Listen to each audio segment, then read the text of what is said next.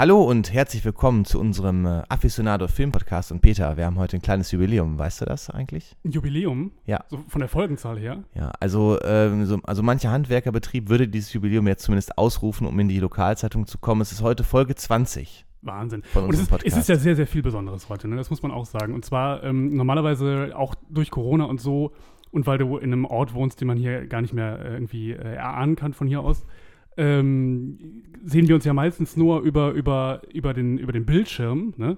Und jetzt sind wir ja zum, zum ersten Mal seit langer Zeit wieder hier gemeinsam in unserem großartigen Aficionado Film Podcast Studio. Gemeinsam. Ja, faszinierend zum ersten Mal seit Spartacus. Und jetzt auch in unserem neuen Aficionado Film Podcast Studio. Stimmt, auch das sogar noch. Ja. Wahnsinn. Also ich hätte dich auch fast gar nicht mehr erkannt. Also ich habe dich ja ewig nicht gesehen. Nee, natürlich nicht. Auf gar keinen Fall. Und du hast ja auch noch hier äh, dick aufgefahren. Wir haben hier äh, tolle Getränke. Ähm, du hast äh, mich auf eine Dr. Pepper Cola eingeladen. Ist das jetzt, sind wir jetzt schon im Sponsoring-Bereich eigentlich, wenn man das so erwähnt, Dr. Pepper Cola? Schade eigentlich, dass es nicht sind, ne? Aber Blöd. Ja, wir haben nämlich eben noch überlegt, Dr. Pepper Cola ist ja eigentlich ein, ein Getränk, das wir bei äh, Forrest Gump hätten trinken müssen. Ja. Damals haben wir nicht gemacht. Aber wir haben jetzt überlegt, äh, dass es eine coole Idee wäre, wenn wir ähm, bei jedem Film, den wir besprechen, vorher uns ein Getränk aussuchen, was dazu passt und das trinken wir dann gemeinsam und ähm, das wäre toll. ja, so machen wir das. Aber heute Dr. Pepper Cola zum Start quasi. Ja, passt gar nicht zum Film heute. Passt überhaupt nicht zum Film. Äh, wobei es heute nicht nur spezifisch um einen Film geht, sondern wir beenden ja heute unsere New Hollywood Trilogie. Und Trilogie ist ja auch irgendwie das Stichwort. Ähm, dazu kommen wir aber später. Wir haben ja letzte Woche, äh, letzte Woche, schön wäre es gewesen, letztes Mal ähm, über Taxi Driver gesprochen. Das äh, Meisterwerk von Martin Scorsese mit Robert De Niro in der Hauptrolle, der vielen so ein bisschen als einer der Höhepunkte der New Hollywood-Ära gilt. Und ähm, heute wollen wir so ein bisschen über das Ende von New Hollywood sprechen und über die Gründe, warum New Hollywood dann doch ein sehr kurzlebiger Zeitraum war in der amerikanischen Filmgeschichte. Vielleicht so bestenfalls zwölf oder 13 Jahre oder Ja. ma maximal 15 angedauert hat, würde ich sagen. Ne? Maximal, ne? Also bis in die Frühen 80er vielleicht. ganz, ganz frühen 80er, höchstens späte 60er bis, bis frühe 80er, ja. 12, 13 Jahre kann man sagen. Genau, und äh, wir haben ja damals in der ersten Folge dieser Trilogie darüber gesprochen, was die Gründe waren für New Hollywood. Und äh, dazu gehörte ja ähm, vor allem auch, dass die klassischen Filme der Studios nicht mehr erfolgreich waren. Also dieses Konzept aus den Golden Hollywood-Zeiten nicht mehr funktioniert. Und deshalb hat man sich an diese jungen Filmemacher gewandt, dass die wissen, was die Leute wollen, die Hits produzieren. Und einige Sachen waren ja auch Hits. Also ähm, ein Film, über den wir noch nicht würdigend genug gesprochen haben, den wir irgendwann mal besprechen müssen, ist natürlich Der Pate. Das stimmt. Komisch. Irgendwie, ich sträube mich immer, den, den Film zu besprechen. Ich weiß gar nicht warum. Vielleicht, weil er zu, zu groß ist und alle immer über den Paten reden und so. Aber muss man natürlich machen. Ja, genau. Also ein Film, der, ich habe es hier noch vor mir, 246 Millionen Dollar eingespielt hat, ein großer Erfolg war. Ähm, Wie viel, wie viel hat er gekostet? Das kann ich dir nicht sagen. Das habe ich nicht nachgeguckt, was das Budget war. 245 Millionen Dollar. Das wäre natürlich Ja, das wäre natürlich äh, echt sehr teuer gewesen. Aber vielleicht alles für die Gage von Marlon Brando draufgegangen oder so. Oder, oder sein Essen. Äh, denn er wog ja damals schon einiges. Ähm, genau, also und generell ähm, habe ich aber nochmal nachgeguckt in den 70ern. Die, so viele ganz große Erfolge von New Hollywood-Filmen waren auch nicht dabei in den 70ern. Ne? Und das war die Hochzeit. Also wir können natürlich sagen, der Exorzist kann man weitestgehend dazuzählen, würde ich sagen Sollte man schon dazu zählen. mit über 400 Millionen natürlich ein großer Erfolg. Ähm, der Pate wurde, habe ich genannt, und äh, Alien müsste man noch nennen an dieser Stelle, der über 200 Millionen eingespielt ja, hat. und äh, American Graffiti, der sehr wenig gekostet hat und sehr, sehr viel eingespielt hat. Überraschend. Genau, und da sind wir schon fast beim Thema. Ne? Also ähm, die Filme in New Hollywood äh, hatten anfangs sehr kleine Budgets, als wir da gestartet sind mit einem Easy Rider, mit einem Bonnie und Clyde oder auch die Reifeprüfung und haben dann halt sehr viel eingespielt im Verhältnis dazu. Aber die Filme sind halt sehr viel teurer geworden mit der Zeit. Also äh, ein Beispiel habe ich mal mitgebracht, Apocalypse Now Mhm. ist ja auch einer der bekannteren Filme dieser äh, Ära oder der erste große Vietnamkriegsfilm, muss man sagen. Äh, 30 Millionen Dollar äh, Budget. Und hat er auch in Anführungsstrichen nur 100 Millionen eingespielt. Das ist natürlich keine Katastrophe. Aber trotzdem, ne, diese Filme werden sehr viel teurer. Die Regisseure, die diese Filme machen, wie Coppola oder Scorsese, die wollen natürlich auch mehr Budget haben. Die sind dann Stars und dann kriegen sie auch mehr Budget. Und ähm, ja, ähm, jetzt kommen wir so langsam aber in eine Ära Mitte, Ende der 70er, wo dieses New Hollywood so ein bisschen anfängt zu wanken, ne? Mhm. Ich, muss, ich muss zwei Sachen off-topic sagen, weil es ist, ich gucke mir das die ganze Zeit gerade an und ich muss das, muss das ansprechen, weil äh, du hast ja, du hast ja heute zu unserem Treffen vergessen, das Mikrofon hast du mitgebracht, aber nicht den, den Standfuß dafür. Deswegen hast du das Mikrofon so in der Hand und da ist ja noch diese Spinne, diesen, diese Halterung dran. Und es sieht die ganze Zeit, ich gucke immer aus dem Augenwinkel, es sieht so aus, als wenn du so eine, so eine Wasserpfeife in der Hand hättest. Und es ist, ich muss aber sagen, es steht dir ganz gut. Also vielleicht solltest du darüber nachdenken, auch Pfeife mal zu rauchen. Vielleicht ähm, steige ich vom Podcasten aufs äh, Pfeife rauchen um einfach. Ja, ja. und lässt also, sich das sponsern von irgendwie einem Pfeifentabakhersteller oder ja. so. Das, das wäre auch nicht schlecht. Und das Zweite, was ich sagen, das, mir fällt nämlich gerade auf, dass wir jetzt schon wieder so ganz lange drumherum reden, äh, über was für einen Film ja. Fokus wieder eigentlich sprechen wollen heute. Und mir hat neulich ein, ein Hörer gesagt, also von den drei Leuten, die uns immer anhören, hat, hat mir einer gesagt, dass, ähm, dass es wohl, ähm, dass wir halt ständig so tun, als würden wir bald den Filmtitel spoilern. Und es ist ja völliger Quatsch, weil der Filmtitel steht ja schon in der Folge drin. Ja, weil der klar. Hörer weiß ja eh, worum Ihr es habt es natürlich alle schon gelesen jetzt. Und äh, ähm, jetzt habe ich mich gefragt, ob man so tut, als wäre das ein Running Gag oder ob man einfach zugibt, dass es immer so ein bisschen dümmlich von uns war. Es ist, man muss es zugeben, es war einmal ein bisschen dümmlich von ein bisschen uns. dümmlich, ne? Ja. Aber, aber jetzt ist es vielleicht ein Running Ja. Gag. Wir haben einfach immer vorher noch interessantere Sachen gefunden, die ja, wir sagen wollen. Ja, ja, so ist es. Äh, Star Wars. Äh, Punkt. Punkt. Oder Krieg der Sterne.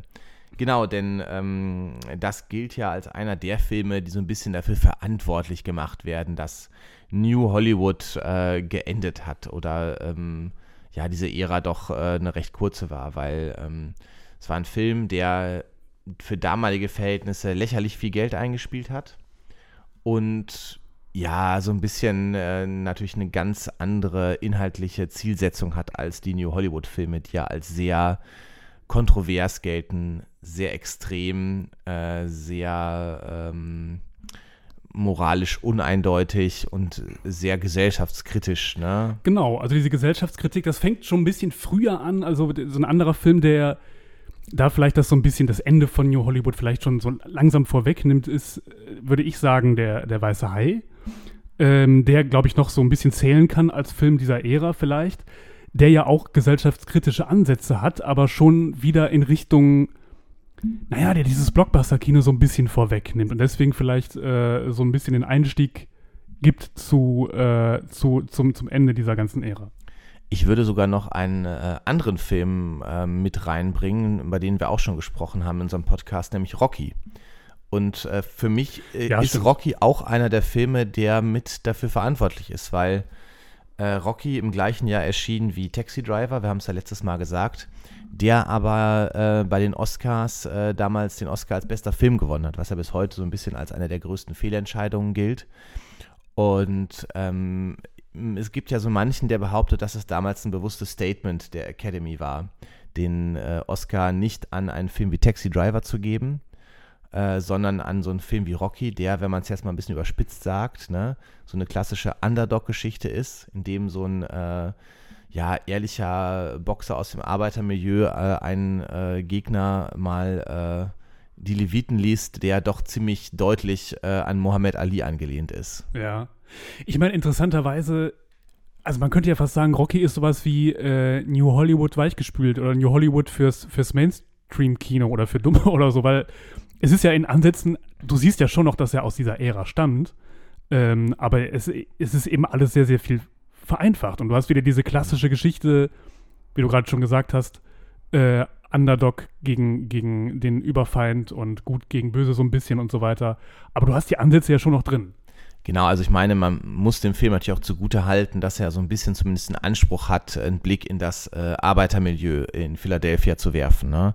Also diese Ansätze sind schon da, aber auch viele Sachen, die ja das spätere Blockbuster-Kino auszeichnen, genauso wie äh, das Hollywood, der, der, das Golden Hollywood der 50er mit dem Happy End zum Beispiel, was ja etwas ist, was es in, äh, in New Hollywood eigentlich nicht gibt. Ne? Also Taxi Driver und Graduate, was wir ja besprochen hatten, sind ja zwei Filme, die überhaupt kein Happy End haben. Und der Part hat auch kein Happy End. Immerhin, Rocky ist ja immerhin äh, nicht so dämlich gewesen, dass Rocky am Ende den Kampf gewinnt. Das finde ich ja schon fast wieder bemerkenswert, dass Rocky den Kampf nicht gewinnt, aber trotzdem das als glückliches Ende gelten kann. Ja, stimmt, genau. Aber er hat ja sein, er hat ja bewiesen, dass er es kann und äh, er hat dem Apollo ja die Lektion erteilt, was ich gesagt habe. Gut, jetzt sind wir aber schon wieder ein bisschen vom Thema abgekommen. Äh, wir wollen ja heute ein bisschen über Star Wars reden und was diesen Film unserer Meinung nach so erfolgreich gemacht hat. Und ich finde, wenn man über Star Wars redet, dann muss man auch immer ein bisschen darüber reden, wann man diesen Film zum ersten Mal gesehen hat. Ich habe den Film in den 90ern zum ersten Mal gesehen, als gerade die noch mal ein bisschen behypt waren, als diese digital erneuerten Fassungen rausgekommen sind. Ich habe aber nicht die digital erneuerte Fassung gesehen. Also mein Vater und ich haben uns in der Videothek äh, die VHS ausgeliehen von den, da war es, das war noch eine der alten Versionen. Und da habe ich diesen Film zum ersten Mal gesehen. Das ist ein bisschen so, wie, äh, wie du es jetzt gerade hier irgendwie so, so oft siehst, äh, wie so berühmte äh, oder große Geschichtsereignisse, wo man, wo man immer sagt, weißt du noch, wo du gewesen bist, als das und das passiert ist oder so. Ja, so aber, aber ja, ja, klar, ich finde, für, ich finde gerade für so einen Film wie Star Wars, wo mittlerweile so viele Filme und so viel Content nachproduziert wurde aus diesem Universum, dieser Welt, ist es schon, sieht man diesen Film, glaube ich, sehr anders, je nachdem, wann man ihn gesehen hat. Und sicherlich noch mal anders als ich, wenn man damals im Kino war und nur diesen einen Film gesehen hat. Es ist ja auch jemand, Star Wars ist ja das, das Popkultur-Ding überhaupt, so, wenn man so möchte. Ne? Insofern passt das schon. Und ähm, ich weiß auch noch, wie ich den zum ersten Mal gesehen habe. Das war nämlich bei ähm, in, der, in der Schule bei Tobias, der hatte Geburtstag. Und äh, der ist, ich glaube, da war mal das gewesen. Äh, ich sag jetzt mal 94, 95 muss das gewesen sein. Und das war auch nicht die digitale Neufassung, sondern eben noch das Original. Das gab es auch noch nicht, ne? Die digitale Neufassung. Ja, ich meine, die wäre Ende der 90er ja, ja. rausgekommen, nochmal, um ein bisschen den Hype anzuheizen für 1, äh, ne? die dunkle Bedrohung, mhm, genau. Ja. Ja. Nee, äh, und da habe ich den auf äh, VHS-Kassette gesehen und ich kannte das alles vorher nur so vom Hören sagen, sag ich mal. Wir hatten ja damals, wir hatten ja nichts, wir hatten ja nichts. Wir hatten ja auch, es gab ja, Internet war noch nicht so groß und da gab es auch irgendwie dieses Phänomen, Memes und so weiter. Irgendwie habe ich das am Rand immer nur so mitbekommen, es gibt diesen Film und das ist irgendwie interessant. Und da habe ich es zum ersten Mal gesehen. Ja, man kannte es natürlich. Ne? Also mein Freund Steffen äh, war großer Star Wars-Fan auf jeden Fall, daher kannte ich es auch, aber gesehen habe ich es dann erst äh, wirklich mit der Ende der 90er, ich weiß nicht, wann das war, 97 oder sowas. Ähm, genau. Was muss man zu diesem Film als reinem Film sagen? Ich habe äh, so hab diesen so Film noch geguckt als Vorbereitung und ich habe mir aufgeschrieben, dass aus meiner Meinung tatsächlich das Phänomen interessanter ist als der Film selber. Aber woher kommt die Faszination für diesen Film? Ich glaube, ja gut, das muss man, das siehst du natürlich auch aus einer, durch eine heutige Brille. Ne? Also wenn man jetzt, jetzt, wenn man diesen Film vielleicht in den 70ern geguckt hat, dann war das wahrscheinlich schon verblüffend. Also es gab, es gab so eine gewisse Tendenz zu, ähm, ja, dieses Raumfahrtthema war immer noch so ein bisschen präsent. Ich glaube, dass, dass man das sowieso irgendwie interessant fand. Und dann war das auf einmal so ein sehr einfaches, sehr buntes Märchen, mit einer einfach gestrickten Erzählung und es wurden so verschiedene Motive so vermischt. Also es ist einerseits hast du dieses, dieses ganze Weltraumding, es geht um Zukunft, aber es ist gleichzeitig auch irgendwie ein Western. So.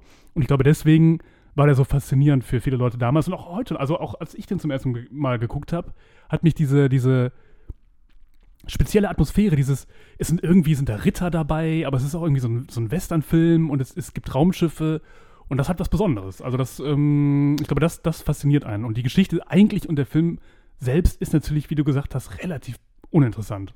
Also George Lucas selber hat, um das mal aufzugreifen, was du gesagt hast, äh, mal gesagt oder soll mal gesagt haben, dass Star Wars näher an den Gebrüdern Grimm sei als an 2001. Also ja, so muss, ja, klar, das ist ja auch so. Also ähm, es ist vielleicht noch nicht mal, ich meine, bei den Grü äh, Brüdern Grimm, da hast du immer noch sowas wie die berühmte Moral von der Geschichte, also gerade jetzt bei diesen Grimmschen Fassungen dieser, dieser Volksmärchen. Aber das hast du bei Star Wars ja noch nicht mal unbedingt. Du hast ja nur die reine Essenz von gut gegen böse, äh, der, der, der Bursche Zumindest für Mädchen. den ersten Teil, so muss man es sagen. Ne? Also Zumindest für den ersten Teil, ganz genau. Später wird es noch mal ein bisschen, ein bisschen komplexer, in Anführungsstrichen. Aber ähm, das heißt, es ist ja einfach nur so ein, so ein unterhaltendes Märchen, was einen in so eine. Es geht ja schon los mit in einer weit entfernten Galaxis vor, in, in einer entfernten Vergangenheit. Das heißt, ist es gar nicht näher bestimmt, ist nichts bestimmt, Ort, Zeitraum, ist alles völlig egal. Und es ist eben äh, reine Fantasterei. Und auch anders zum Beispiel als sowas wie Raumschiff Enterprise, Star Trek, wo ja viel Technikkram drin vorkommt, der erklärt wird, der detailliert beschrieben wird und der vielleicht auch irgendwie schlüssig ist und äh, kohärent ist innerhalb dieser, dieser erzählten Welt, hast du es bei Star Wars halt nicht. Die, die, das ist alles, alles egal. Die haben alle irgendwelche Supermächte und ähm, irgendwelche Zauberkräfte und es wird nichts erklärt. Es ist eine reine, reine Märchenwelt. Tatsächlich habe ich das auch noch gedacht beim Gucken. Also bei Star Trek ist ja gerade bei den Serien der 90er Jahre dieser Techno-Bubble ganz, ähm, ganz groß, wo man dann sagt, ja, die sekundären EPS-Relais sind ausgefallen und was weiß ich alles. ähm, und das ist bei Star Wars ja gar nicht der Fall. Das ist einfach existent und ähm, man redet gar nicht darüber, wie diese Technologien funktionieren. Später wird, ändert sich das ein bisschen. Aber ähm, in, den, in den Originalfilmen ist das alles gar kein Thema jetzt großartig, wo die Macht herkommt und solche Sachen. Aber ich finde, äh, die Faszination, so ein bisschen kann man schon nachvollziehen. Irgendwer hat mal gesagt, Star Wars hat uns alle zu achtjährigen Jungs gemacht oder sowas. Ne? Ja, das meinte ich. Und also, diese, diese, diese Weltraum-Samurai, diese, also Jedi-Ritter sind ja so eine Art Weltraum-Samurai, würde ich jetzt mal sagen. Mancher möge mich dafür steinigen, aber. Warum ähm, Samurai? Ja, mit diesem Ehrenkodex und ähm, mit, dem, mit der Bedeutung des Schwertes und sowas. Ich finde, das hat schon Anlehnung an. Also wenn schon, wenn schon, dann bin ich eher bei Shaolin. Die haben aber keine Schwerter jetzt eigentlich. Ja, aber das sind ja, es hat ja was quasi religiöses, was sie da betreiben. Ja, gut. Und ein Samurai ähm, ist ja jemand, der im Dienste ja, des Herrschers irgendwelche äh, Dinge Das erledigt. ist richtig, aber auch da kommt ja dieser, dieser Kodex rein und ähm, äh, das Benutzen des Schwertes als Waffe, was die Samurai ja auch noch lange gemacht haben, als es Feuerwaffen gab, aber ähm, wie auch immer, ob es jetzt nun Samurai sind oder äh, Shaolin-Mönche oder ne, ähm, das Westernhaft ist auch drin. Ähm, müssen wir ganz kurz erzählen, was die Handlung angeht, eigentlich frage ich mich gerade. Ja, äh, Darth Vader ist böse. Ähm, ich finde. Äh, Luke Skywalker ist nicht böse. Es gibt Rebellen, es gibt das Imperium, die kämpfen gegeneinander äh, am Ende ähm, gewinnen die Rebellen und Darth Vader ist sauer und dann geht es zu Teil 2. Ja, also ich glaube, wovon der Film, also in meiner Erklärung nach, äh, sehr viel lebt, ist, ähm, sind, glaube ich, vor allen Dingen zwei Charaktere. Und glaube ich, ähm, oder zweieinhalb, sagen wir mal so. Die zwei vollen Charaktere sind auf jeden Fall Han Solo und Darth Vader für mich. Weil ich finde, Han Solo ist schon ähm, ein sehr schön geschriebener Charakter hat so ein bisschen Anlehnung, finde ich, teilweise an äh, Humphrey Bogart in Casablanca. Auch so ein Zyniker, ähm, der aber eigentlich ein gutes Herz hat und so. Mhm. Und ich finde, der Harrison Ford, das muss man wie ich ihm zugute halten, der spielt diesen Han Solo wie ich äh, ganz herausragend mit diesem Schlitzohrhaften und dem den Charme, den er mitbringt. das Problem ist, dass Harrison Ford nie aufgehört hat, Han Solo zu spielen in der Folge. Nein, ah, das wäre jetzt eine längere Diskussion. Aber ich finde, es ist schon seine Paraderolle noch vor Indiana Jones, der aber auch natürlich ein der bisschen. Auch ein Han Solo ist. Der auch ein bisschen Han Solohaft ist, das stimmt schon. Aber ich, um jetzt beim Thema zu bleiben, also ich finde, das ist eine Rolle, die diesen Film äh, sehr, sehr positiv prägt. Und Darth Vader natürlich, weil Darth Vader, das ähm, kann man einfach so festhalten, ist ein sehr gut geschriebener Bösewicht, ne? Also der hinter dieser Maske versteckt ist, der diese Jedi-Kräfte hat, äh, dieser ganz, ganz schwarze Anzug, diese Skrupellosigkeit und so. Äh, der funktioniert schon sehr, sehr gut. Findest du, weil das, da möchte ich mal einhaken, weil, ähm, also ich glaube, ich kann mir gut vorstellen, dass der äh, 1977 gut funktioniert hat weil man, weil man das so eine Art von, von extrem, also der ist ja der, der, der Inbegriff des Bösewichts, ne, diese, diese schwarze große Maske und der Umhang und so weiter. Die Stimme und das. Die, die Stimme, ja. reden wir auch gleich wahrscheinlich noch drüber, über diese Stimme und so. Ähm, aber als ich den zum ersten Mal gesehen habe, fand ich den schon halbwegs albern, muss ich sagen. Das liegt auch daran, dass ich, bevor ich Star Wars gesehen habe, den Film Spaceballs gesehen habe von Mel Brooks. ja, okay. Mit Lord Helmchen. Ähm, und ähm, gespielt von äh, Rick Moranis, glaube ich, ne? Hm, ich glaube ja. Ähm, und. Nee. Aber egal. Ja. Jedenfalls, ähm, ich, ich finde, dass der einfach so drüber ist. Also, dass da alles äh, so. Aber grundsätzlich hast du recht, die Rolle ist äh, gut geschrieben und auch gerade für die für die Zeit damals und so war das war das schon war das schon einfach so eine stilprägende Figur. Ja, das stimmt. Genau, und dann äh, finde ich eigentlich auch noch den äh, anderen spannenden Charakter ist eigentlich Prinzessin Leia, die ähm, für die damalige Zeit, finde ich, erstaunlich wenig so weiblichen Archetypen in solchen Filmen entspricht. Also ähm, klar, Prinzessin äh, sehr, sehr hübsch und sowas und ne, aber sie lässt sich ja schon nicht äh, unterbuttern, sie ist auch gewieft.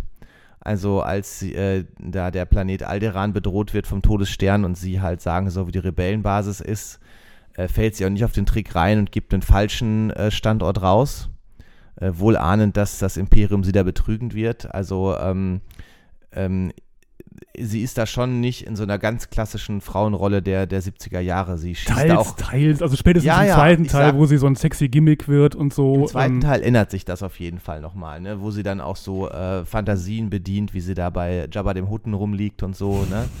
ähm, das auf jeden Fall, aber jetzt rein im ersten Teil, finde ich, Ja, äh, ist sie schon sehr schlau, gewitzt, mutig und so und ne, nie, entspricht nicht den ganz klassischen ähm, Bildern da. Ich fände es übrigens total stark, wenn wir es schaffen, und das schafft man nicht, weil ich das ja jetzt sage, wenn wir, ja, wenn wir es schaffen würden, außer diesem Kommentar, den ich jetzt abgebe, nichts mehr über ihre Frisur zu sagen. In, überleg mal, so eine Star Wars-Folge, wo keiner was über die Frisur von, von Leia sagt. Punkt. Ah, das ist schwierig. Wolltest du was sagen zu der Frisur von Leia? Nee. Außer, dass sie albern ist. Mehr sage ich dazu nicht. Na gut. Genau, aber ich finde, das sind halt. Ich bin übrigens wieder ähm, vom Sternzeichen, aber das nur nebenbei. Ja. Ähm, und ich finde, die anderen Charaktere äh, im ersten Teil sind doch sehr vergessenswert. Also ähm, der Luke Skywalker ist doch sehr langweilig geschrieben. Klar, die, äh, die, die, die Androiden, äh, die haben noch äh, so einen slapstickhaften Comic Relief Charakter. Ähm, aber sonst ähm, äh, auch Obi-Wan Kenobi, der da vom Alec Guinness gespielt wird, der ist da auch sehr langweilig archetypisch gezeichnet, finde ich. Ja gut, archetypisch ist, ist Er das ist der Vader archetypische alte weise Mann. Ja, aber, Ja, aber der Vader ist wenigstens noch, hat so ein was, ähm, was Faszinierendes. Wobei der, ja. äh, da muss ich aber auch sagen, dass Vader eigentlich erst in Teil 2 faszinierend wird, ne? wenn man so merkt, oh, der hat ja noch so eine, so eine Hintergrundgeschichte. In Teil 1 Mhm. ist er einfach nur so ein schlecht zu greifender Bösewicht. Das stimmt. Das stimmt. Vielleicht interpretiert man auch was da rein. Aber er ist schon beängstigend, wie er da rumläuft und den einen Mann da einfach hochhebt und wirkt, diesen Rebellen. So stark. Oder äh, diese berühmte Szene, wo er äh, den, diesen imperialen Offizier mit der Macht da wirkt, ne? weil er da irgendwie Er hat gezweifelt so hat. tolle Telekinesekräfte. Und das, ähm, das finde ich schon ganz cool gemacht. Aber sonst sind die Charaktere, also ich, wie gesagt, Luke Skywalker ist ziemlich langweilig, ziemlich vergessenswert und ähm, genau, in dem Sinne äh, auch nicht so viel zu erzählen. Die Special Effects, so hast du es ja vorhin angedeutet, machen auch, finde ich, eine große Begeisterung dieses Films aus. Wobei ich das, ich habe die mal ähm, äh, irgendwann alle hintereinander gesehen. Ich habe die nämlich damals nach diesem Geburtstag mir ausgeliehen, diese VHS-Kassetten. Und wenn man die direkt hintereinander sich anschaut, merkst du diesen unglaublichen, wahrscheinlich auch Budgetsprung vom ersten zum zweiten Teil, weil die Effekte im ersten Teil wirklich teilweise so scheiße aussehen. Also das Lichtschwert zum Beispiel sieht wirklich kacke aus, wenn du dann im Vergleich den zweiten Teil siehst, wo das Lichtschwert schon so aussieht, wie es dann auch irgendwie in dem modernen Film fast aussieht. Ja, also man merkt schon, dass das Budget geringer war. Ne? Also die äh, Raumschlachten sind natürlich deutlich weniger und im zweiten Teil wird ja sehr viel opulenter aufgefahren. Ne? Weißt du übrigens, wie die ähm, diesen, diesen äh, am Anfang diesen Einschub, wo die Vorgeschichte dieser, dieser Prolog so erzählt wird, wie die das gemacht haben? Nee, tatsächlich weiß ich das nicht. Haben sie das einfach abgefilmt? Es ist exakt so. Die haben ein großes schwarzes äh, Blatt Papier genommen und haben das mit gelben Buchstaben draufgedruckt und sind dann mit der Kamera einfach da entlang gefahren und haben das dann später montiert in diesen in dieses Weltallbild. Total krass. Was ich auch sagen muss, ich glaube, für kaum einen Film wie für diesen ist äh, der Score, also die Musik, so wichtig. Ja, Also allein dieses Intro, wenn man, das bin ich drauf gekommen, du sagst mit der Schrift, dieses von John Williams, dieser hohe Wiedererkennungswert, dieser Star Wars Intro, äh, das ist schon einfach super gut gemacht. Das äh, Ja, ja, das stimmt. funktioniert. Also da gibt es wenige Filme, äh, die halt so eine wiedererkennbare Melodie haben. Man muss ja auch sagen, wo du jetzt gerade schon äh, den, ähm, die Musik ansprichst, sind wir vielleicht auch beim, beim Anfang des Films und das ist ja auch ganz interessant, weil der Film fängt ja an mit diesem äh, Raumschiff, was da so, so auf einmal ins Bild, diesem, diesem riesen Raumschiff, der Sternzerstörer. Der Sternzerstörer, ja. Ähm, und äh, das heißt, der Film wirft einen ja sofort in die Handlung rein, ähm, ohne zu erklären, was da jetzt eigentlich genau ist. Also man ist auf einmal mitten, mitten schon in der Handlung, so äh, an so einer bestimmten Stelle mitten im Film. Das haben die, die anderen Star Wars-Filme dann später in der Folge wie so ein Running Gag auch immer gemacht, dass so, weiß ich nicht, wie bei Episode 1 bist du auf einmal mittendrin, wie sie diesen, dieses Embargo da irgendwie haben oder was irgendwie so ein Quatsch halt, Mhm. ne?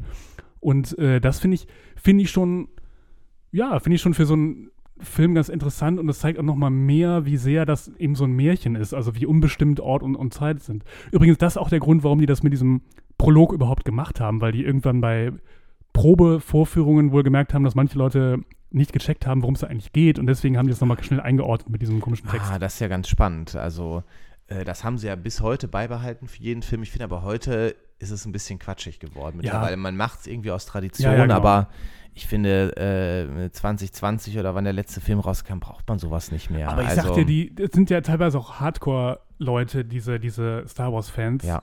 Ist richtig so abfällig. Das ist ja, also es sind einfach manchmal Leute dabei, die, glaube ich, richtig, äh, richtigen Shitstorm lostreten würden, wenn die das, wenn, wenn du diesen, diesen Prolog weglässt. Ja, wahrscheinlich wäre es auch so, das stimmt. Ähm, ja, genau, also das ist ähm, das, was man zu dem Film sagen kann. Am Ende wird der, der Todesstern zerstört. Der Todesstern, ah ja, der Todesstern, stimmt, das, äh, den haben wir noch gar nicht erwähnt. Das ist halt dieses, Das diese ist die große, die große Bedrohung dieses Films, ist, das böse Imperium hat einen Todesstern gebaut, der ist so groß wie ein kleiner Mond und der kann einen ganzen Planeten mit einem Schuss zerstören. Macht er sogar im Verlauf des Films. Macht er, er zerstört einen Planeten. Ähm, genau, und das ist die große Bedrohung im ersten Teil und im dritten Teil. Und dann in Episode 7 haben sie nochmal einen, Todesstern gebaut. Tatsächlich habe ich gelesen, dass der Grund ist, warum es im, ähm, in Episode 4 und in Episode 6, also Rückkehr der Jedi-Ritter, diesen Todesstern jeweils gibt, dass der George Lucas wohl die ganze Geschichte zu Ende geschrieben hat für die ersten, also für Episode 4 bis 6, so muss man richtig sagen. Und ähm, da wo gemerkt hat, das ist zu viel für einen Film. Und dann hat er das zusammengeschnitten in drei Teile und hat, äh, um ein befriedigendes Ende für den ersten Teil einzubauen, auch dort einen Todesstern noch eingebaut. Ach, echt? Das war wohl der Grund, ja. Aber die, wie, das heißt aber, jetzt, das heißt aber, dass Szenen schon von den anderen Teilen gedreht Nein, wurden? gedreht wurde nichts. Er hat es Ach so, nur nur alles die- aufgeschrieben. Also Okay. er hatte nur das geskriptet vorher und das soll so wohl der Grund gewesen sein. Es gibt übrigens in, äh, komischerweise in Frankreich, ähm, in welcher Stadt ist das nochmal? Habe ich vergessen. Jedenfalls ähm, gibt es da so ein Filmmuseum und da sind äh, Skizzen, Originalskizzen vom, vom ersten ähm, Star Wars-Film, äh, wo du dir so, so einige Szenen angucken kannst und so, wie George Lucas sich das vorgestellt hat und diese, ich weiß nicht, welche Artists da damals dran beteiligt waren, aber das ist ja auch das ist ja immer sehr stilprägend gewesen, dann auch in den späteren Filmen. Ganz interessant. Ja, das stimmt. Genau, das ist im Prinzip alles, was man zu dem Film sagen muss. Also ich, für mich auch viel, diese Idee mit den Jedi-Rittern ist natürlich auch eine sehr schöne, die da, finde ich, äh, in dem Film nur angedeutet wird eigentlich. Also Mhm. das, was da drum später entsteht, also dieser Kult um das Lichtschwert und um äh, Lichtschwertkämpfe und so weiter und die Macht, das wird ja in, in den späteren Filmen äh, nochmal deutlich ausgebaut. Ähm, aber das macht auch, finde ich, den, den Charme aus, ein bisschen diese Mystik, die da äh, ja, und hintersteckt. vor allen ne? Dingen, das, das auch noch, was du, das muss ich nochmal noch mal betonen, was du gerade sagst, weil ich finde, es wird fast ein bisschen langweiliger, je mehr man über diesen Jedi-Orden erfährt, weil im ersten Teil sind da doch so viele Leerstellen, die man selber füllen muss. Also warum gibt es dieses Lichtschwert? Was ist das für ein geheimnisvoller Orden und so toll im Weltraum? Und später, wenn er so jede, jedes Detail so erklärt, das sind die Padawan-Schüler und, und dann haben die ihren komischen äh, Kreis, wo sie, dann, wo sie dann sprechen und so. Es wird eigentlich immer uninteressanter, je mehr Details über diesen Orden da ähm, äh, erfunden werden im, im Verlauf der Handlung.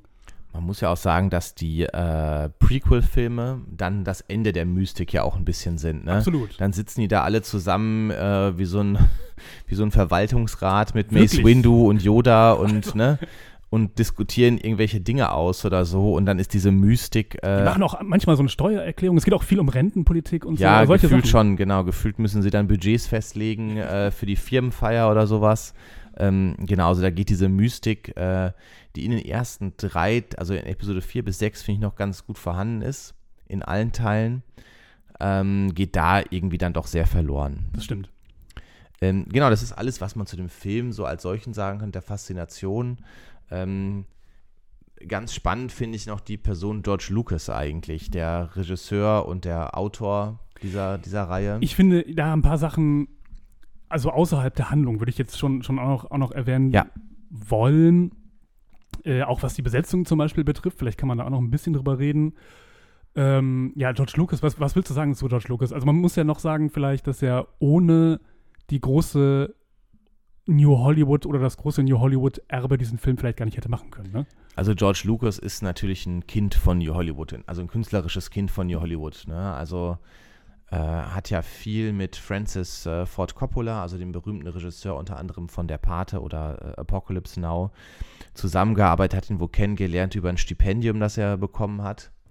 ähm, und den, den Coppola dann auch beeindruckt und die haben auch zusammen eine Produktionsfirma gegründet, bevor äh, der Lucas Lucasfilm gegründet hat und auch später immer wieder zusammengearbeitet. Also insofern ist er da künstlerisch sehr, sehr nah dran. Ja, auch finanziell möchte ich jetzt sagen, weil ich meine, Lucasfilms hätte es nicht gegeben ohne seinen ähm, überraschenden Supererfolg äh, American Graffiti, über den wir eben kurz gesprochen haben. Also der war der nicht schon von Lucasfilm produziert worden tatsächlich? Ja, aber sag mal, das ist so, der ist von Lucasfilm produziert worden, aber Lucasfilm hätte sich vielleicht nicht erhalten können als das, was es dann später geworden ist, wenn dieser New Hollywood-Film nicht so überraschend erfolgreich gewesen wäre.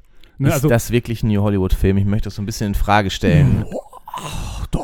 Also doch. ich finde, sein erster Film, äh, das war so ein dystopischer Science-Fiction-Film, THX 1138. Den du auf, auf DVD äh, hast, hast du Haben wir vorhin im Vorgespräch, das wir geführt haben, habe ich ja erzählt, ich habe ihn auf DVD zu Hause. Ich finde, das ist auch kein schlechter Film, ist auch kein herausragender Film. So ein äh, klassischer dystopischer Film dieser Zeit, würde ich sagen. Ne? So ein bisschen äh, schöne neue Welt mit drin. Ähm, bisschen 1984 vielleicht. Ja. Ähm, wie auch immer, ähm, der ist auch nicht schlecht, aber American Graffiti, ja. Finde ich schon. Ähm, ein bisschen so, aber im Prinzip geht es ja auch um so, äh, ist es ein Coming-of-Age-Film? Es, es geht um so autofahrende Jugendliche. Lass uns aber nicht über American ja, aber Graffiti egal. zu viel reden. Ähm, äh, was, ich, was ich eigentlich sagen wollte, ist, ähm, dass er diesen äh, Überraschungshit brauchte, um mit seiner Idee, Star Wars äh, bei, den, bei den Studiobossen durchzudringen, weil ich glaube, ich, ich glaube, viele haben, also so wird das zumindest immer erzählt, dass viele den Kopf geschüttelt haben und alle gesagt haben, was soll man denn mit dieser komischen Märchengeschichte und so. Und ähm, wenn der nicht vorher diesen Hit gehabt hätte, wäre wär es zu diesem Film äh, sicherlich nicht gekommen. Nee, auf jeden Fall. Also, äh, wenn man den Film da pitcht, äh, Mitte der 70er, als er damit angefangen hat, mutet das ja auch seltsam an. Ne? Diese, diese äh, Weltraum-Samurai oder wie man sie jetzt nennen will, irgendwelche verkleideten Bösewichte mit Mänteln, äh, Weltraumprinzessinnen und sowas und dann auch noch Wookies. Ähm, das mutet jetzt natürlich erstmal, wenn man es so erzählt oder so, vielleicht nicht wie der ganz große Erfolg an, der es dann wurde. Da muss man noch, also das finde ich immer sehr witzig, wenn das alles so stimmt, keine Ahnung. Äh, ich habe die Verträge nie gesehen, aber ähm, dass, dass das Studio ja irgendwie dachte, äh, wow, den haben wir jetzt groß verarscht, weil der, es gab wohl einen Deal zwischen George Lucas und dem Studio, dass äh, Lucas relativ wenig Geld dafür bekommen hat, für, für seine Arbeit an Star Wars. Ich glaube, es waren 150.000 Dollar. 150.000 Dollar, damals auch einfach nicht so viel so ähm, für, für, die, für, die, äh, für den Job.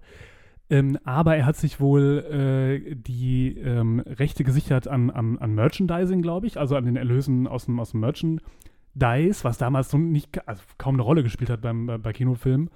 Und, äh, glaube ich, eine Gewinnbeteiligung an äh, potenziellen Folgefilmen. So, ja, genau. also ich glaube, unfassbare, unfassbare die, Mengen Geld verdient. Ne? Die Verhandlungen gingen dahin, dass er seinen Vertrag unterschrieben hat und dann kam dieser große Erfolg von American Graffiti.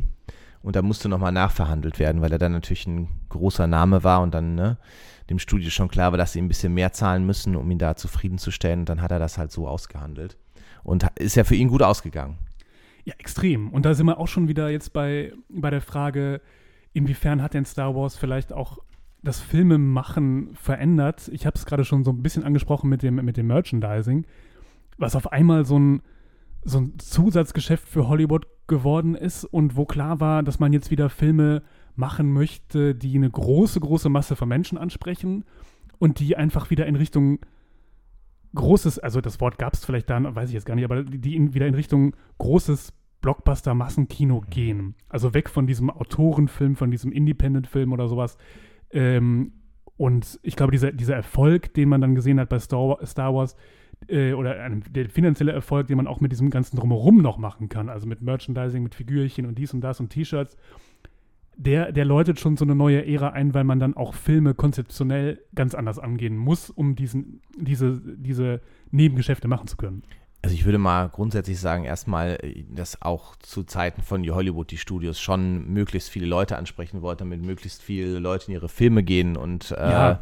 sich die ansehen. Also das war schon immer da. Ähm, nur äh, glaube ich schon, dass dieser Weg von Star Wars, also George Lucas hat ja selber, ich glaube, für George Lucas war der finanzielle Misserfolg von THX 1138, seinem ersten Film, der sehr gefloppt ist, war, war für ihn eine sehr harte Lektion und das hat ihn, glaube ich, sehr geprägt, weil das war ein sehr dystopischer Film, sehr, sehr harter Film Und äh, danach ist er mit American Graffiti deutlich softer geworden, also in Anführungsstrichen softer. Und mit Star Wars ist er im Prinzip ein klassischer Abenteuerfilm. Er hat das auch selber, glaube ich, mal gesagt, dass äh, er den Kindern das geben wollte, was es in seiner Kindheit gab. Also diese Westernhelden, mhm. John Wayne und, ne, oder Flash Gordon war ja auch eine große Inspiration für ihn. Und ich glaube, das ist das, was ähm, diese Filme oder sehr prägt. Ne? Eine gewisse Lockerheit, Spaß, Abenteuer, äh, solche Sachen. Und das ist etwas, was in New Hollywood halt doch größtenteils abgegangen ist. Ne? Das ist, das ist natürlich jetzt die inhaltliche Seite, das, das stimmt absolut, aber ich finde auch irgendwie, dass ähm, man so von der Vermarktung her neue Wege geht und da ganz neue Geschäftsmodelle offenbar aufgemacht werden. Zum Beispiel, was mich gewundert hat, ähm, schon beim ersten Teil ist ja dieses Star Wars Logo schon so sehr prä präsent, als hätte man sich da schon gedacht, wir brauchen so, eine, so, ein, so ein Markenzeichen, was, was so einen Wiedererkennungswert hat. Und das zieht sich ja dann durch die, durch die Filme der, der 80er Jahre bis in die 90er noch genauso fort, zum Beispiel bei Indiana Jones und so immer diese großen Filmreihen, die auch eine Marke sind und wo es dann auf einmal zurück in die Zukunft. Zurück in die Zukunft, wo, wo du dann irgendwie so, du hast dann alles, du hast einen Flipper-Automaten, du hast das T-Shirt, du hast die Actionfiguren, du hast wie bei Spaceballs, äh, Spaceballs den, den, den, den Flammenwerfer, das Müsli, was weiß ich. Also, dass das auf einmal so eine Sache ist, wo du als Studio und als Filmemacher schon überlegst, was können wir denn für Filme machen, die so gestrickt sind, dass daraus eine Marke werden kann, wo wir mindestens drei Teile von machen können und wo wir das nachher noch auf VHS mit Zusatzmaterial noch groß vermarkten können und die Bücher dazu machen können und so weiter. Das sind ja Dinge, die bei New Hollywood vorher keine Rolle gespielt haben. Nee, also ich meine, wer würde die Travis Bickle Actionfigur kaufen? Das ich, ist jetzt eher so ein bisschen, ja, vielleicht schon. Doch, die gibt es mit Sicherheit auch, aber natürlich ist das jetzt nichts, was man äh, Kindern verkaufen kann. Und äh, für die wurden ja zumindest damals die Actionfiguren noch gemacht. Heute ist das ja alles anders. Dann ne, sind das große Sammlersachen oder sowas. Ähm, das hat sich auch nochmal verändert. Aber klar, ähm, diese Zweitvermarktung von Dingen jenseits der Kinotickets, da würde ich auch sagen, dass äh, Star Wars da schon der große Wegbereiter war für äh, die Dinge, die dann äh, äh, später gekommen sind, auch bei anderen großen Reihen. Also äh, auch, auch ein E.T. zum Beispiel, ja. was ja ganz viel von der Vermarktung dieser Puppe gelebt hat. Genau. Ähm, äh, das, das ist natürlich ganz klar. Witziger wäre eigentlich sogar noch äh, so, so, Actionfiguren aus die Reifeprüfung. So ein kleiner Dustin Hoffman. Er ist ja schon noch kleiner ja, als der echte. Ein sehr, sehr kleiner Dustin Hoffman. Ja. Ja. ja, also insofern ähm, da natürlich sehr, sehr prägend gewesen, der, der Film, das muss man ganz klar sagen. Ähm, wie gesagt, der Lucas ähm, hat diesen Film gemacht und äh, muss wohl sehr anstrengend gewesen sein, auch für ihn. Also er hatte irgendwie fast äh, Herzattacken zwischendrin, weil es so anstrengend war, weil so viel gearbeitet hat daran. Ja, nicht nur, also ich habe irgendwie mal, ich weiß nicht, ob das auch so ein Gerücht ist oder so, aber dass der eigentlich so ein bisschen latent menschenscheu ist oder zumindest nicht so hm. richtig gut mit Menschen kann. Also das irgendwie, äh, ich glaube, Harrison Ford oder so hat es, hat es mal gesagt, dass äh, George Lucas am liebsten einen Film machen würde ohne Schauspieler. Das wäre so sein Traum, hat er den Eindruck. Er hat ja auch, glaube ich, äh, hat er eigentlich bei den Prequel-Filmen dann wieder Regie geführt, weil bei hm, beim zweiten nicht. Teil hat er dann ja schon nicht mehr Regie geführt, ne? also beim zweiten Star Wars. Richtig. Also ich, ich glaube, ähm, ich glaube, das war ihm dann vielleicht irgendwann zu anstrengend oder so. Und ja, genau, und wie du schon sagst, man, er, er, wusste ja nicht, wird das jetzt am Ende ein Flop und so, und das sind ja, ist ja eine Drucksituation. Äh, ja. Genau. Äh, ja, und der Film wurde halt der große Erfolg dann, den ihm viele nicht prophezeit hatten. Und wir haben es ja gesagt, das hat, äh, war einer der Filme, die New Hollywood so ein bisschen sturmreif geschossen haben oder dieses Primat von New Hollywood. Wir haben vorhin schon, ich glaube, du hast genannt, Der Weiße Hai ist ein weiterer Film.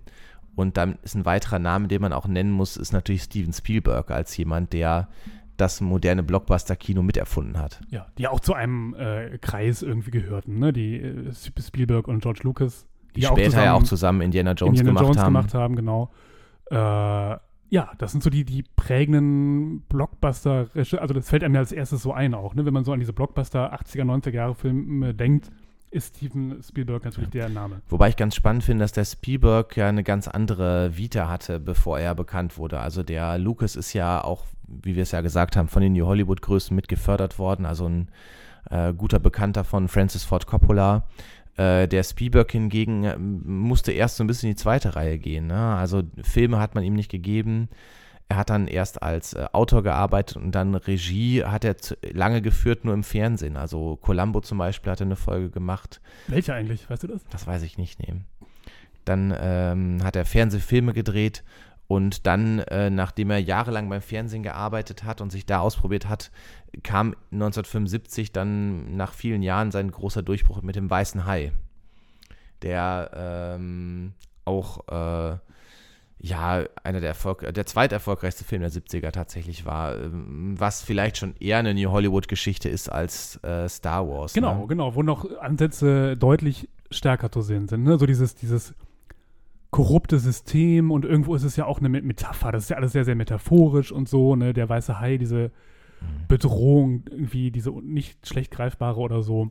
Aber es ist ja eben auch, vielleicht war das nicht so gedacht, aber es ist eben auch ein Film, der für, für äh, Folgefilme prädestiniert ist. Den Spielberg aber ja abgelehnt hat. Also er hat ja später richtig, nichts mehr gemacht. Äh, richtig, äh, dazu, aber, ne? aber, aber die, die Geschichte ist ja da so. Und der ist dann ja. irgendwann auch zu einem, zu einem, zu einem Actionfilm mit so einem, ne, zu einem Actionfilm verkommen, sozusagen. So ein bisschen wie bei Rambo letztlich, ne? Also ja. äh, ein qualitativ hochwertiger erster Teil, der dann verramscht wurde. Wobei bei Rambo der Spielberg ja auch mitgemacht, ähm, Stallone die ganze Zeit mitgemacht hat. Ja, aber der ähm, äh, Spielberg ist jemand, ähm, das muss man halt sagen, im Gegensatz zu Lucas, der ähm, dann eine große Kreativität auch an den Tag gelegt hat, immer neue Geschichten zu erzählen. Ne? Also zwei Jahre danach kam mir die unheimliche Begegnung der dritten Art. Also eine Art, ja, kann man sagen, Science-Fiction-Film. Ja, kann man sagen. Schon, ist, schon, ist ne? ein Science-Fiction-Film, aber ein sehr interessanter, mag ich ja, sehr gerne den Film. Genau. Äh, dann, du hast es gerade gesagt, äh, 1981 äh, hat er dann den ersten Indiana Jones gemacht mit äh, Lucas zusammen. Also Spielberg hat Regie geführt und Lucas hat, glaube ich, das Drehbuch geschrieben. Mhm. Und auch dieser Film wurde ein Mega-Erfolg und damit war er dann endgültig der gefragteste Regisseur. Und ähm, über einen Film dieser Ära muss man noch reden, nämlich E.T. Äh, das war dann sein nächster Film 1982, der dann Star Wars auch vom Thron gestoßen hat als erfolgreichster Film aller Zeiten. Und ähm, ja eine Formel geprägt hat, die ja bis heute gut funktioniert. Also selbst so eine Serie wie Stranger Things steht ja total in der Tradition von einem E.T. halt letztlich, ne? Wobei die ja nicht nur in der Tradition davon stehen, sondern das bewusst ja. quasi, äh, ne, so als, als, äh, ja, wie soll man sagen, postmodern zitieren, ne? Ja, genau, das kann man schon so sagen. Es ist eine, es ist eine aktualisierte Version dieser Geschichte letztlich, ne? Ja. Mit Elf als E.T. Ja, ja. Ja, aber ähm, genau, also der da wirklich ähm, ganz viel Kreativität hingelegt hat und auch äh, die 90er bis in den frühen 2000er hinein, also vielleicht der prägende Blockbuster-Regisseur war. Auf jeden Fall. Mit den regelmäßigsten Hits. Und der aber auch, früher war das bei Steven Spielberg so, hat er einen Blockbuster-Film gemacht und dann wieder einen Film mit einem schwierigen Thema, ne? Also. ja, sag doch mal Beispiele. Äh, ähm, Schindlers Liste natürlich. Okay. Oder, ähm, ich glaube, die Farbe Lila muss man da auch noch nennen. Ja, gut, es ist Schindlers Liste natürlich trotzdem auch ein Blockbuster-Film. Ja, aber es ist ja ein ganz anderer Blockbuster-Film als ein E.T. zum Beispiel. Oder als ein Jurassic Park. Das ist richtig. Ja. Ne, also später hat er das so ein bisschen versucht zu verbinden mit so einem Minority Report zum Beispiel.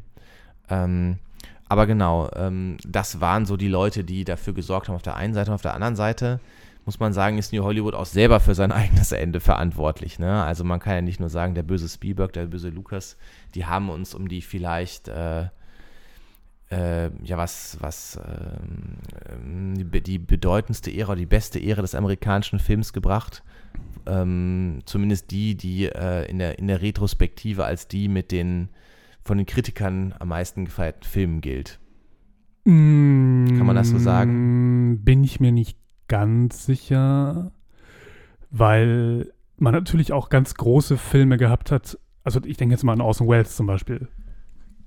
Der einen großen Film hatte, ja, das stimmt schon, ne? Aber äh, ich meine jetzt nicht Orson Welles als Person, aber die, die Ära in der Zeit, ne? Also ja, man, das, natürlich, das so, das Golden Hollywood sollte man natürlich nicht. Und die haben auch viele tolle Filme produziert. Aber so, ich finde, so in der Dichte ist es schon sehr beeindruckend, wobei man natürlich auch kommentieren könnte, dass es eigentlich eher ein Spieler des europäischen Films ist, New Hollywood, und gar nicht so uramerikanisch. Ne? Also das ist eigentlich ist es ja ein bisschen auch aus der Nouvelle Vague entstanden und äh, eher ähm, ein Spieler des europäischen Autorenkinos. Interessant eigentlich, ne? Ja. Aber populär und groß ist es dann halt in äh, Genau. In Übersee geworden. Ähm, genau, und wie gesagt, ist auch daran zugrunde gegangen, dass äh, sich dann die finanziellen Flops aneinandergereiht haben. Also ein Film, der immer wieder genannt wird, äh, ist Heaven's Gate aus dem Jahr 1980 mhm. von äh, Michael Cimino. Ähm, ein Film, der 44 Millionen Dollar gekostet hat. Ich glaube, Star Wars hat 10 gekostet. Und äh, der hat gerade mal 3,5 Millionen eingespielt. Warum ist der eigentlich so erfolgreich? Ich meine, das ist ja ein guter Film. Einfach nicht den Nerv der Zeit. Ich meine, man muss ja sehen, dass einige Sachen in der Retrospektive dann doch immer noch ein bisschen anders betrachtet werden als in der Zeit. Ne? Also äh, Stichwort äh, ne? Orson Welles, Citizen Kane war damals auch kein großer finanzieller Erfolg, äh, war kein großer Flop, aber heutzutage gilt es gemeinhin als der beste Film aller Zeiten oder zumindest als einer der besten Filme aller Zeiten. Da muss man Heaven's Gate nicht einordnen. Ne? Nee, also so verkannt wurde er nicht. Aber vielleicht kommt dann irgendwie ein perfekter Sturm zusammen, das Thema passt überhaupt nicht, die Berichterstattung ist negativ und dann floppt sowas halt mal massiv. Ne? Ähm, und was ich auch anschließen möchte, ist, auch wenn äh, einige Leute aus New Hollywood ja lange den Film geprägt haben. Robert De Niro haben wir schon drüber gesprochen, Martin Scorsese, äh, Coppola hat ja weitestgehend aufgehört nach den 70ern. Äh, aber auch die haben keine so kontroversen Filme mehr gemacht oder so extremen Filme. Also ich würde sagen, die wirkliche New Hollywood ähm, Phase von Scorsese ist mit äh, Wie ein wilder Stier geendet. Aber es, also das kannst du ja auch nicht ewig weiterdrehen. Das ist natürlich auch immer, glaube ich, ein Problem. Was wäre denn, wenn man jetzt, also wenn die jetzt die nächsten 40 Jahre einfach weiter New Hollywood gemacht hätten, da hätten ja noch immer einen draufsetzen müssen, um vielleicht noch härter zu sein, um vielleicht noch kontroverser zu sein, um kreativer zu sein oder so. Und ich glaube, wir haben ja schon auch öfter mal darüber gesprochen, dass so diese, diese ganze äh, Filmgeschichte, das läuft ja irgendwie immer in Zyklen. Du hast immer irgendwie so, ein, so, so kommt mir das manchmal vor, ne? Du hast manchmal so eine Phase, wo diese mega epischen Superfilme da sind mit diesen Stars, dann hast du wieder eine Phase, wo man, wo kleine Filme sehr erfolgreich sind und viel, viel experimentiert wird, dann hast du wieder diese Phase, wo du diese ganzen achtstündigen Comic-Verfilmungen hast, die halt immer irgendwie nur so, so auf Effekte dreschen dann hast du wieder eine Phase, wo man, wo man sich davon wegbewegt und wieder in eine andere Richtung geht. Das ist ja irgendwie immer in Zyklen. Und wo, das hätte ja auch nicht ewig weiter funktionieren können. Wobei ich da sagen muss, die Zyklen sehe ich jetzt persönlich nicht, denn äh, wann ist denn die experimentelle Phase des amerikanischen Films nochmal gekommen nach 1980? Nicht in der Form, aber es ist ja schon auch so, dass ähm, diese Comic-Verfilmungen, langsam merkt man das, diese, diese Vierstünder, dass die nicht mehr ewig funktionieren werden, dass da die ersten no, finanziell nicht mehr so erfolgreichen Dinge passieren und so und dass man sich, glaube ich, vielleicht langsam wieder ein bisschen davon abwendet, wo man auf einmal sagt, guck mal hier bei Netflix, die produzieren ganz anders, die machen wieder so Filme, die interessanter sind, die inhaltlich interessanter sind, wo neue Schauspieler auch da sind oder Schauspieler, die in Hollywood keine Rolle mehr gespielt haben, plötzlich dann jetzt bei Netflix auftauchen. Ähm, und äh, das finde ich schon, schon ganz spannend, dass man, dass man da jetzt sagt, vielleicht ist das wieder was, wo wir auch ähm, als Hollywood anknüpfen müssen, um da wieder mitspielen zu können. Äh, es sind immer irgendwie so Zyklen. Also diese, diese, diese Bombast-Comic-Verfilmungen, die werden auch nicht noch lange funktionieren, so glaube ich. Also ich äh, bleibe da skeptisch, äh, denn also im Prinzip finde ich, hat. Du siehst es ja mich, auch bei den Oscars. Für mich auch die, ja gut, die Oscars sind ja nicht repräsentativ. Nee, aber du, den, siehst, du siehst Für den Einspielerfolg äh, oder für den Mainstream äh, des amerikanischen Kinos. Nee, aber du siehst es ja am, auch am äh, finanziellen ähm, Erfolg von solchen, von solchen Geschichten wie bei Netflix und dass sich äh, Hollywood dann auf einmal wieder anfängt, daran ein bisschen zu, zu orientieren, weil, weil die sehen, dass denen vielleicht sonst irgendwelche Fälle da, da, davon schwimmen. Also es wird und, immer irgendwie ein Fox Searchlight geben, die kleine Filme ja, ja, produzieren, sag, aber, aber im Großen und Ganzen äh, ist das, was Hollywood auch jetzt macht, ähm, weiterhin auf bekannte Marken setzen.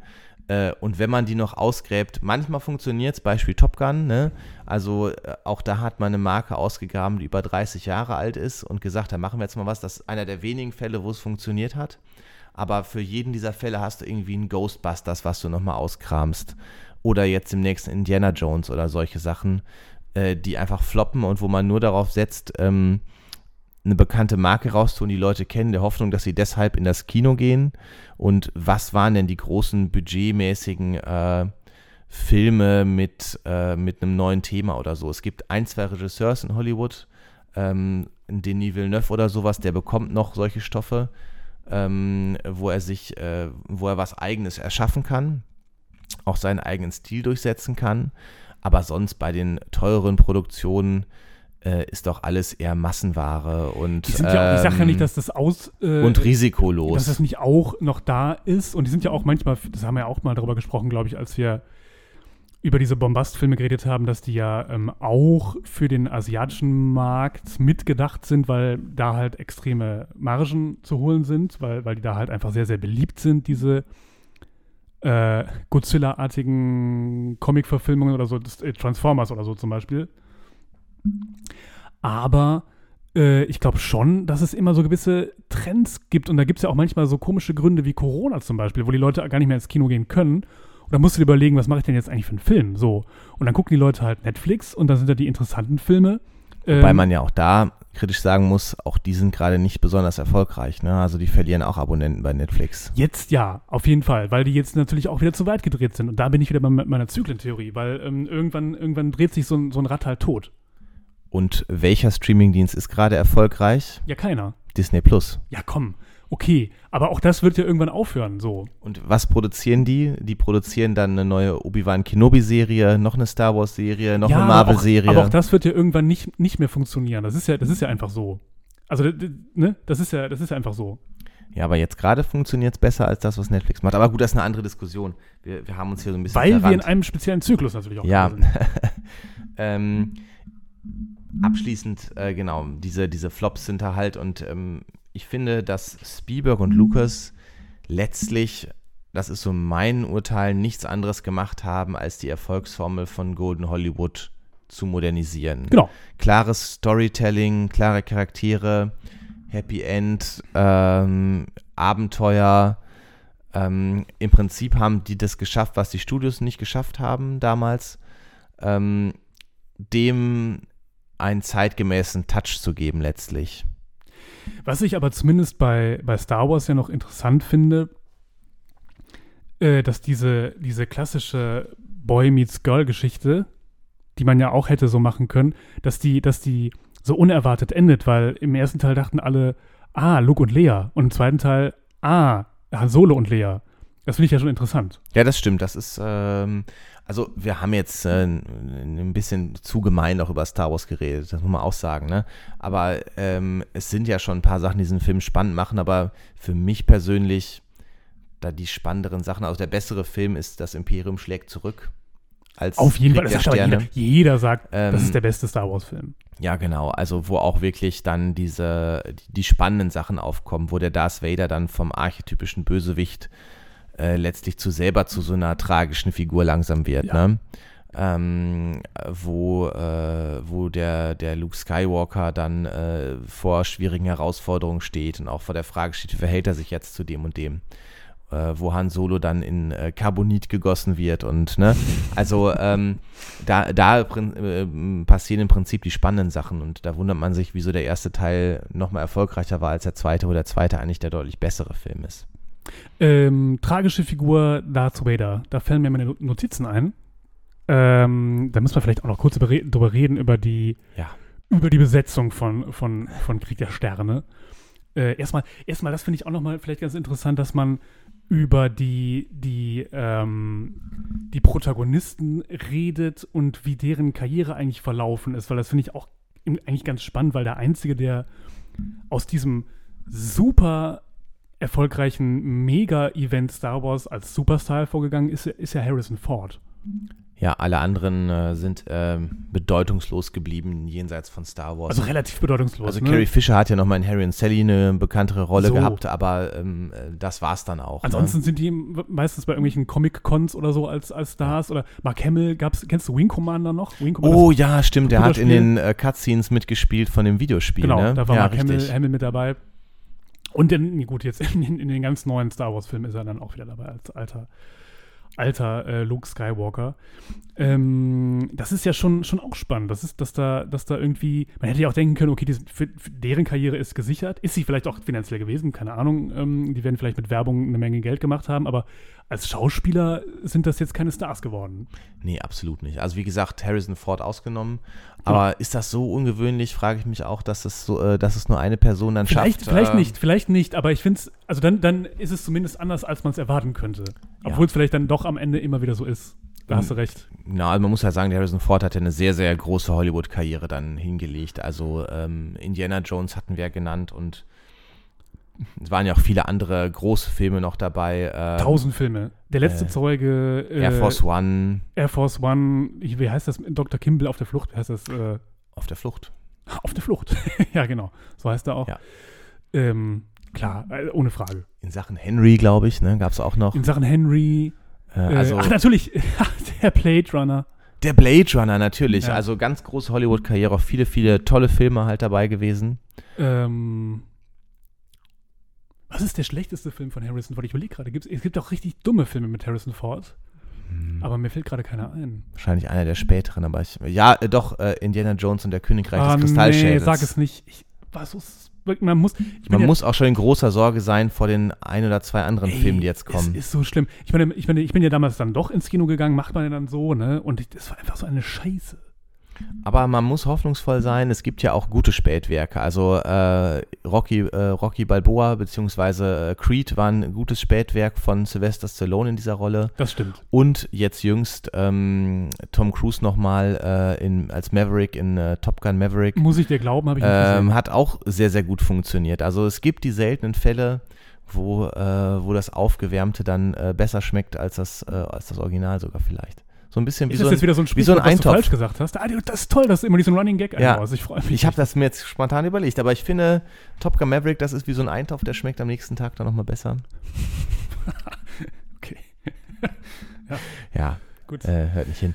Ähm, genau, äh, so viel dazu und das ist auch im Prinzip alles, was, was dazu zu sagen Nee, ist. Also ist nicht, Nee, ist du nicht, hast noch ich was wollte zu eigentlich sagen. was ganz du wolltest noch was sagen, sagen. richtig, Entschuldigung. Äh, und dann kommen wir im- immer von Hölzchen auf, auf, auf Stöckchen. Stöcks, Stöckchen. Höchstgen auf Stöckchen. Ähm, äh, ganz schnell noch das, weil das fand ich einfach ganz, ich finde das einfach ganz witzig. Das weiß auch jeder, aber ich, man muss es einfach nochmal sagen, äh, wo, weil du äh, gerade gesagt hast, ähm, Darth Vader, tragische Figur im Film. Da noch kurz was zur Besetzung. Ähm, gespielt wird, wird Darth Vader von, von David Prowse, ein Brite. Und ähm, der wusste, der wusste wahrscheinlich nicht, dass sein Gesicht niemals zu sehen sein wird in diesem Film und noch nicht mal seine Stimme zu hören sein wird. Er hat halt äh, einen starken britischen Akzent, der kommt irgendwo aus dem Südwesten Englands. Das heißt, man hat ihn irgendwie nicht verstanden in Amerika, in den USA. Und es wirkte komisch. Und deswegen wird er ähm, von James Earl Jones, den kennen wir unter anderem aus äh, Conan der Barbar, über den Film müssen wir auch mal sprechen. ja, natürlich. als Schlangenkönig richtig. oder sowas. Ja, Jedenfalls hat der dann, der hat eine sehr, sehr äh, prägnante äh, Stimme und der hat dann ähm, einfach diese, alles, was, was äh, David Prowse gesagt hat, nachsynchronisiert und das muss ja schon auch eine Ohrfeige sein, wenn du so das ist schon bitter, ja. wirklich so und dann, und dann, dann gab es eine Szene, wo man sein Gesicht sieht, so eigentlich, wo diese Maske ab, abfällt und dann sieht man noch nicht mal da sein Gesicht, sondern da wird dann Sebastian Shaw gezeigt, ein anderer britischer Schauspieler. Warum? Ich weiß auch gar nicht warum. Also ich glaube, das ich glaube, verstehe ich auch nicht. Ärgern, so. Und die ist ja auch, der ist ja auch extrem geschminkt in der Szene, ne? Das Ja, ist ja, irgendwie ja, so ein kalkweißes Gesicht, ne? Witzig jedenfalls. Und so, das noch kurz, ähm, äh, Peter Mayhew war auch mal kurz, ähm, oder dem, dem hat George Lucas gesagt, wer willst du sein? Willst du hier dieser Bösewicht sein oder der Kumpel von Han Solo? Und der hat sich dann für, ähm, für die Rolle des äh, Kumpels von Han Solo, nämlich Chewbacca, entschieden. Und äh, ja, gut, den hat man auch nicht gehört und auch nicht gesehen. Insofern, Doch, man hat ihn ja schon gehört. Hat er das selber, dieses Geräusch gemacht?